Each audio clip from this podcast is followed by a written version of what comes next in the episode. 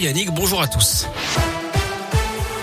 On commence par vos conditions de circulation. Elles sont plutôt fluides hein, dans, sur les grands axes de la région actuellement. À la une, avant de parler de l'Ukraine, les obsèques de Jean-Pierre Pernaud, elles auront lieu mercredi à Paris. On l'apprend ce matin. Ce sera donc une semaine jour pour jour après le décès du présentateur vedette des JT de 13h sur TF1.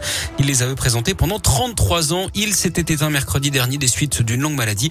Une cérémonie religieuse se déroulera à partir de 11h à la basilique Sainte-Clotilde dans le 7e arrondissement de Paris. L'inhumation se tiendra dans la plus stricte intimité.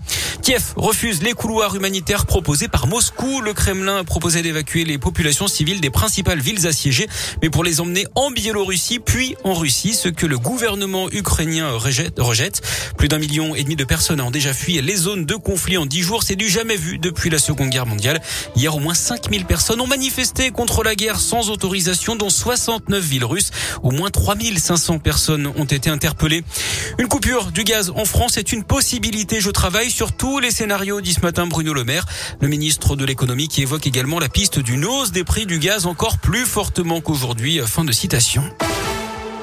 La politique avec un meeting en plein air de Jean-Luc Mélenchon hier à Lyon devant 15 000 personnes. Le candidat de la France insoumise a consacré une grande partie de son discours à la guerre en Ukraine pour dire et répéter son opposition à Vladimir Poutine. Puis il a longuement évoqué la lettre d'Emmanuel Macron dans laquelle le chef de l'État avait annoncé qu'il était candidat à sa réélection jeudi. Il y a au moins un point positif dans cette lettre que j'ai lue, c'est qu'elle ne tient qu'en quatre pages.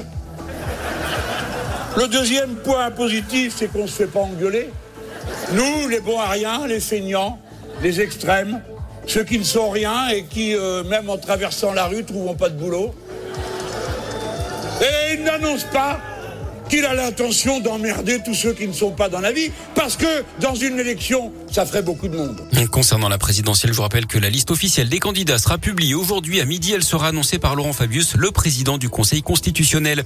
En bref, aussi près de chez nous, cet excès de vitesse en trottinette électrique. Ça s'est passé hier dans le Puy-de-Dôme. Les gendarmes ont arrêté un homme qui circulait à 90 km heure sur son engin dans une zone à limiter à 70 km heure. Théoriquement, la vitesse maximale des trottinettes avoisine les 25 km heure.